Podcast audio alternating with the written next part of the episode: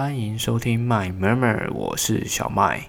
上一集呢，我们聊了《最后生还者二》，那不知道各位有没有什么想法呢？好，我最近开了 Instagram，欢迎各位呢留言给我或私讯给我，然后加入我，跟我一起闲聊或者是抱怨。拜托，我真的很需要各位的回应，那自己一个人讲实在是太无聊了。OK，在开始今天的正题之前呢，我想要先分享两个我最近觉得非常有趣的影片。那其实没有什么特别原因，单纯就是我最近压力很大。但是这两个影片呢，给了我很多的快乐。最近几年呢，网络上爆红的影片和梗真的是多到爆，然后过期的速度也是超快的。但是，呃，虽然我这几年被洗脑了这么多，可是我觉得，呃，这几支影片真的很好笑。OK，第一个影片呢，就是第十届恒毅吉他社的惩罚影片。那我觉得这应该是这几个礼拜最红的影片之一了吧？他们呢 cover 了超多的歌曲，但每一首都超级好笑。你知道啊，表演的时候主唱偶尔忘词走音，那吉他或是贝斯啊弹错什么的，我们都可以理解。但是呢，他们已经远远超过这个等级哦。我简单形容一下。吉他呢，跟主唱整首歌曲啊，没有几个音啊，或者是拍子是对的。然后五个人的音乐啊，完全没有合在一起。整首歌呢，大家都很努力的活在自己的世界里。这样形容，呃，我觉得大家可能会有点感觉吧。你可以把它想象成这是一个真正的五人独立乐团。而且呢，吐槽点还不止这些。他们的吉他可能原本就应该走音了，但是他们还把他们的名牌挂在他们调音的旋钮上，这真的很扯。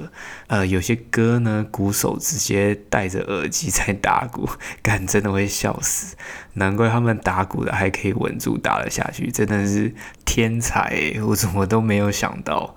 那他们最红的两首歌呢，是茄子蛋的《浪流连》和 One OK Rock 的《Whenever You Are》。那我特别推荐 One OK Rock 的这首歌，我觉得是这一次呢恒毅吉他社的经典之作。这首歌呢是日本超红的乐团 One OK Rock 的成名曲之一。那他们的 cover 呢，除了用日文唱以外呢，他们还配了双主唱。那整首歌真的是从头到尾都没有冷场哦，超级销魂！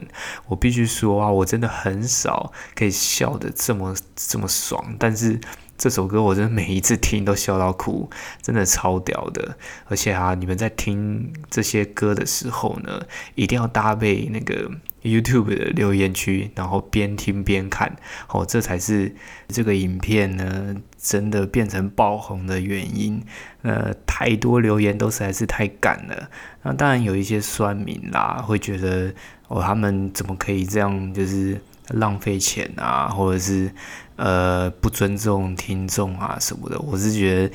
嗯，这些酸民实在是太夸张了啦！拜托，他们只是高中生而已，好不好？而且其实他们后来有在其他人的影片中解释为什么他们惩罚会发发成这样子的原因。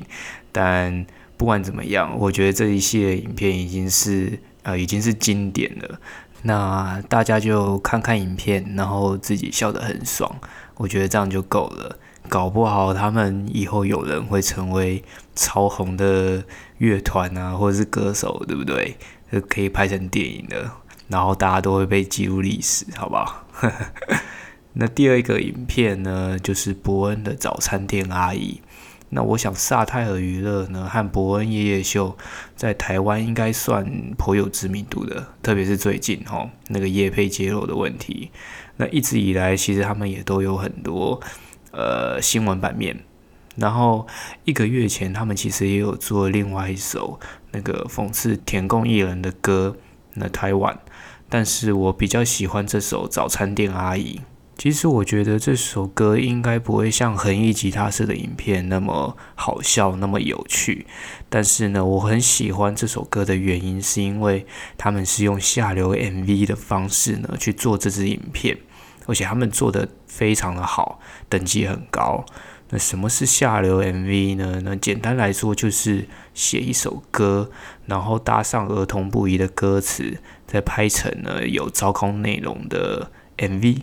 但是呢，你要做一支好的下流 MV，它的重点是歌曲本身要很屌，而且要很洗脑，会让人中毒。歌词呢不能太过直接，你而且你还要带点讽刺。那 MV 除了内容呢要打很多擦边球以外呢，你还要有梗而且好笑。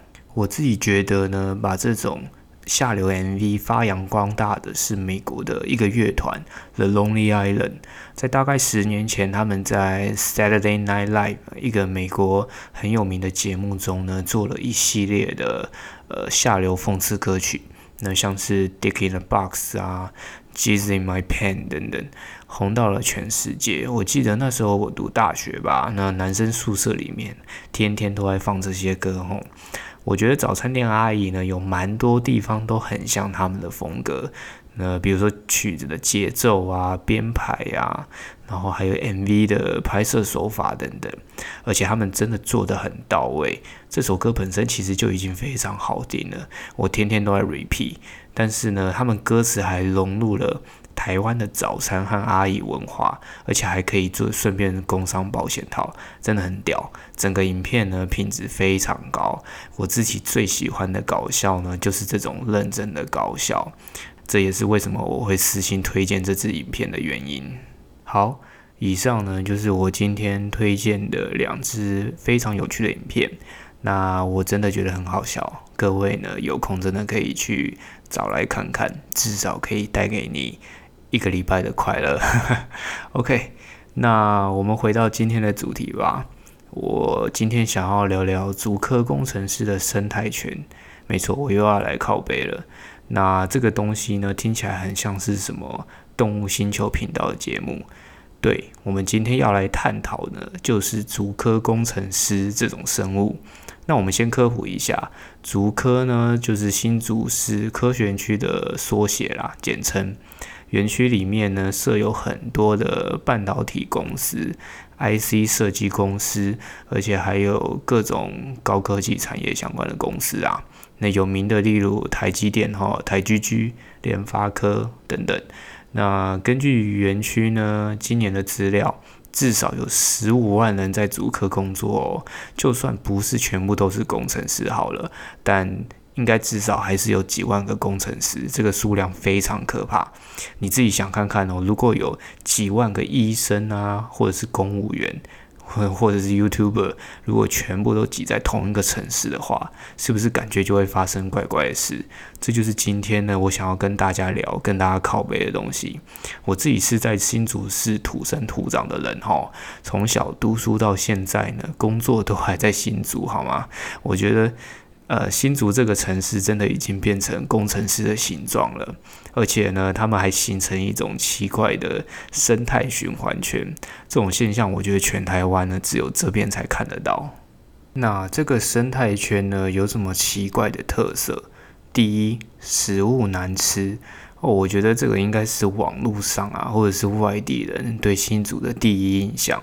虽然我觉得这其实应该算是假议题啦。老实说，我自己觉得哈，全台湾除了中南部的小吃外呢，北部的东西哈，吃起来我真的觉得都差不多啦，都都普普通通。对我就是要来占一下南北。但是呢，我觉得新竹很雷的食物啊，它的比例真的很高，而且呢种类又很少，所以呢造成你除了贡丸米粉外呢，你想不到其他什么新竹可以吃的东西，甚至有人会说新竹的名产是麦当劳。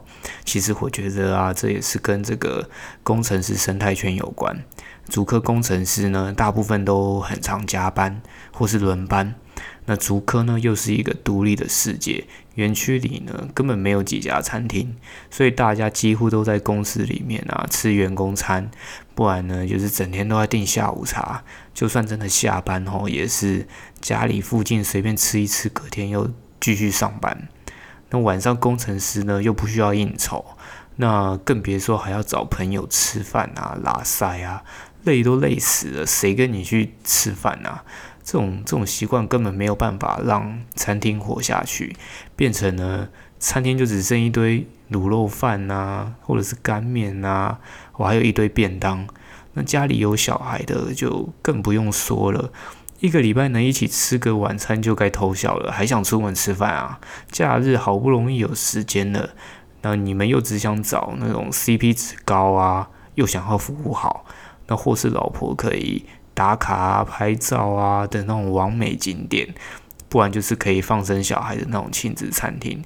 这种没有变化的生活习惯，吼，最后就养出一堆地雷餐厅啦。反正他们随便弄，吼，都有人来买单，然后大家再靠背东西难吃，然后就形成一种生态循环。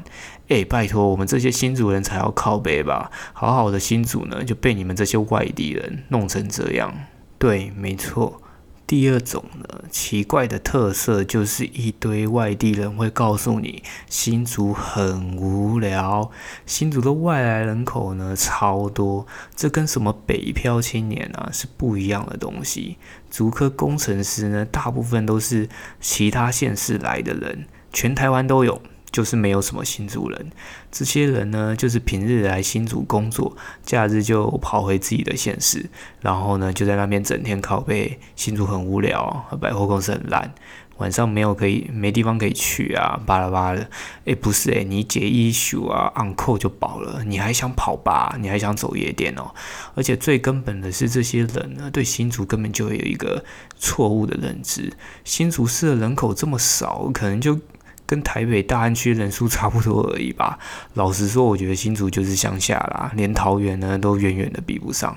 你难道会跑到桃园说，哎，这里怎么没有威风广场吗？不可能嘛！不能因为工程师的薪水比较高，就觉得这地方也要跟着进化。而且你们的钱呢，根本就不是花在这些地方，你们大部分都是拿去买房啊、买车啊、玩股票啊、养小孩啊，对。养小孩，这里是全台湾呢生育率第一名的地方，可能也是呢全台湾小孩密度最高的地方吧。你可能会觉得，诶，工程师大概八成是理工男生吧，在这种男女严重失衡的状况呢，应该就会是一辈子单身的族群。但其实啊，工程师有家庭的比例非常高。虽然理工男啊，在学生阶段可能没有什么人要啦，没有什么人喜欢，但是进入职场后呢，只要有对象的话，他们就非常容易直冲家庭哦。这原因的，我觉得很复杂。哦，这牵扯到了理工男的人格特质哦，工作环境。那一些女人的观念啊，或者是台湾人的传统观念，还有一堆拉里拉杂的原因，那我这里就不仔细说明了。结论呢，就是工程师要么不是已经有家庭，不然就是一辈子单身。回到养小孩。前面提到了，这里呢外来人口很多，这些人在组成家庭后呢，多半就会在这里买房啊、生小孩，于是就形成一种小孩超多的人口结构。一狗票小孩的结果呢，就造成这边新竹幼稚园跟小学呢超缺，就算一直盖呢，大家都还是抢不到名额。然后呢，所有的商业行为都会被迫一定要以亲子为主题。才能够有生意，才活得下去。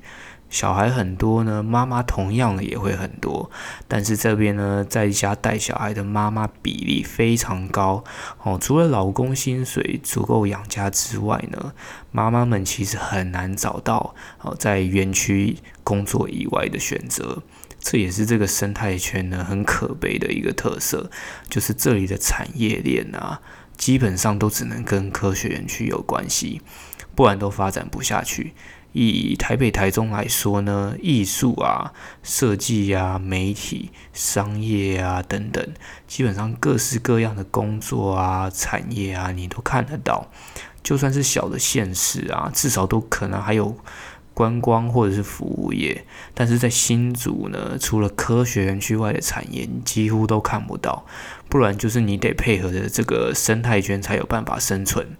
所以呢，你的食物要么就是卖便当，要么就是卖下午茶，然后店家呢就是百货公司，你的小店家根本都活不下去，然后休闲娱乐呢也非常少，少的可怜。以上呢，就是我对足科工程师生态圈的观察。那当然还有靠背这些特色呢，我只能说是一个趋势，但绝对不是可以套用到每个地方呢，或是每个人。